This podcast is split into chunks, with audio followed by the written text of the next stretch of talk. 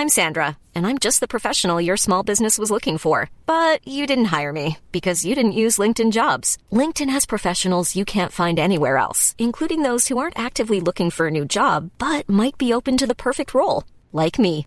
In a given month, over 70% of LinkedIn users don't visit other leading job sites. So if you're not looking on LinkedIn, you'll miss out on great candidates like Sandra. Start hiring professionals like a professional. Post your free job on linkedin.com/people today.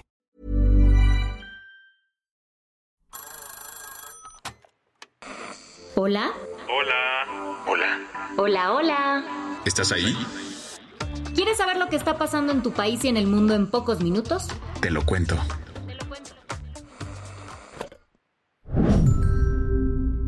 Hoy es miércoles 5 de julio de 2023 y estas son las principales noticias del día. Te lo cuento.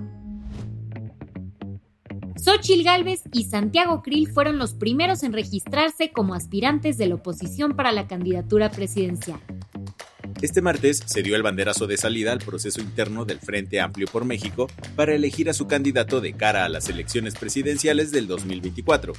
El primero en tomar acción fue Santiago Krill, quien se registró por ahí de las 10 de la mañana. Tras llenar el papeleo, el también presidente de la Cámara de Diputados dio un speech, mmm, llamémosle emotivo, donde pidió a su partido dar su máximo esfuerzo. Quiero toda la energía que tengan.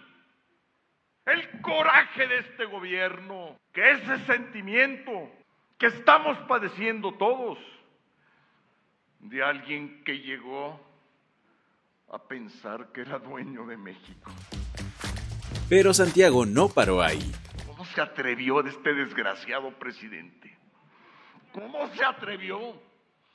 No sabía que había hombres y mujeres libres, formados en acción nacional, que no lo vamos a permitir.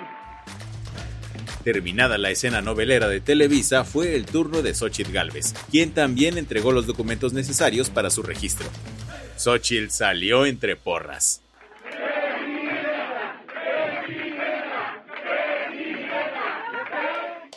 Y más tarde dio una entrevista a Milenio donde dejó claro que el presidente va a tratar de descalificarme porque es lo que el presidente le encanta hacer, pero la verdad de las cosas, yo voy a ser la candidata de los ciudadanos, de los mexicanos que quieren que esto cambie.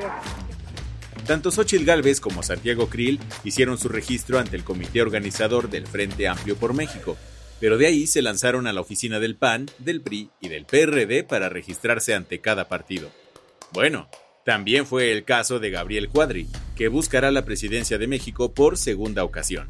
Tras presentar su registro, los aspirantes tuvieron que firmar un documento en donde se comprometieron a respetar el método y los resultados del proceso. La fecha límite para registrarse es el domingo 9 de julio. Por ahora, cada aspirante tiene que recolectar 50.000 firmas para pasar el primer filtro. ¿Qué más hay?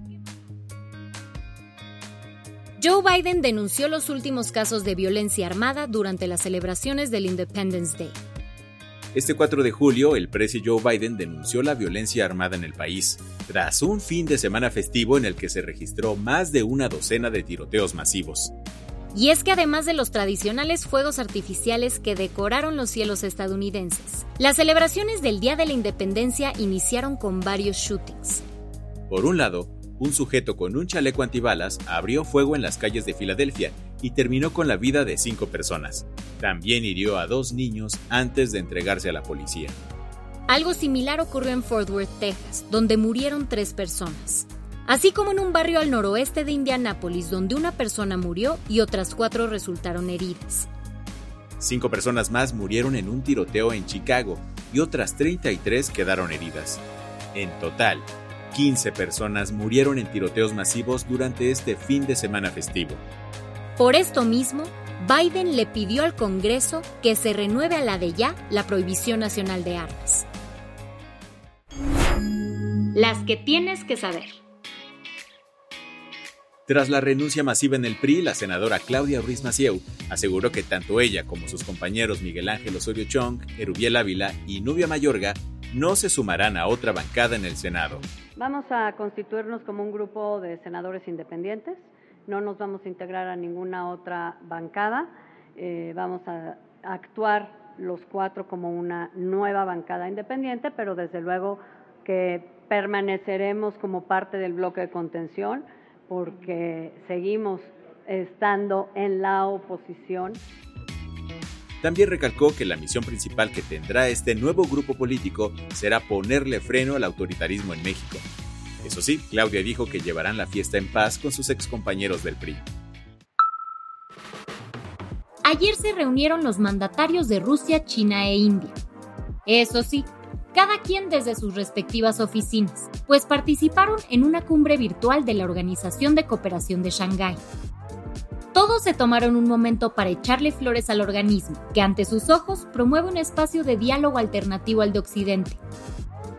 Quien acaparó el micrófono fue Vladimir Putin, que le dio las gracias a los países miembros por el apoyo que han brindado frente a las sanciones que el mundo le ha acomodado por invadir Ucrania.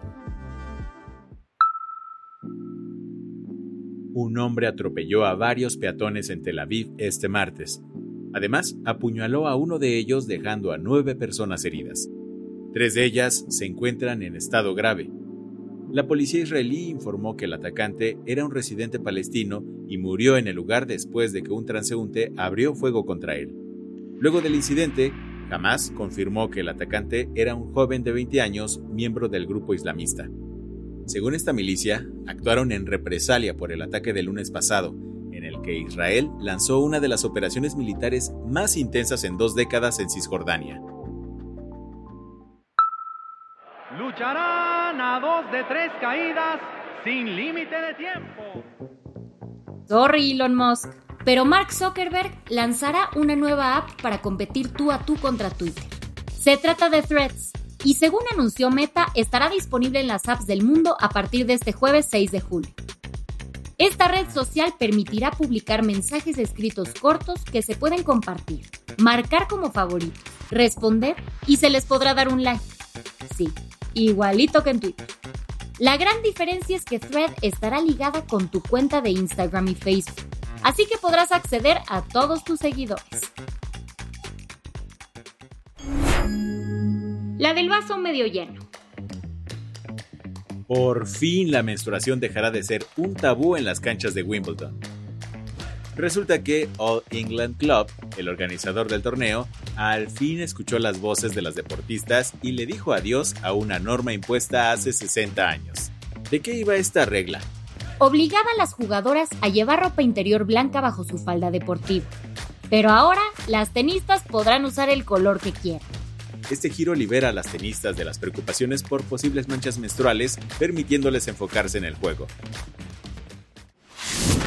Con esto cerramos las noticias más importantes del día. Yo soy Andrea Mijares. Y yo soy Baltasar Tercero. Gracias por acompañarnos hoy en Te lo Cuento. Nos escuchamos mañana con tu nuevo shot de noticias. Chao.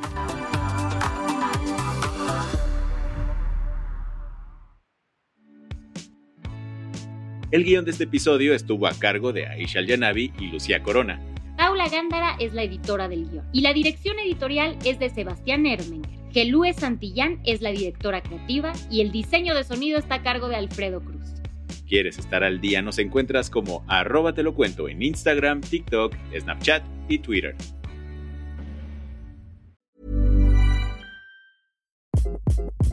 Hi, this is Craig Robinson from Ways to Win. And support for this podcast comes from Invesco QQQ, the official ETF of the NCAA. Invesco QQQ is proud to sponsor this episode and even prouder to provide access to innovation for the last 25 years. Basketball has had innovations over the years too. We're seeing the game played in new ways every day. Learn more at Invesco.com slash QQQ. Let's rethink possibility. Invesco Distributors, Inc.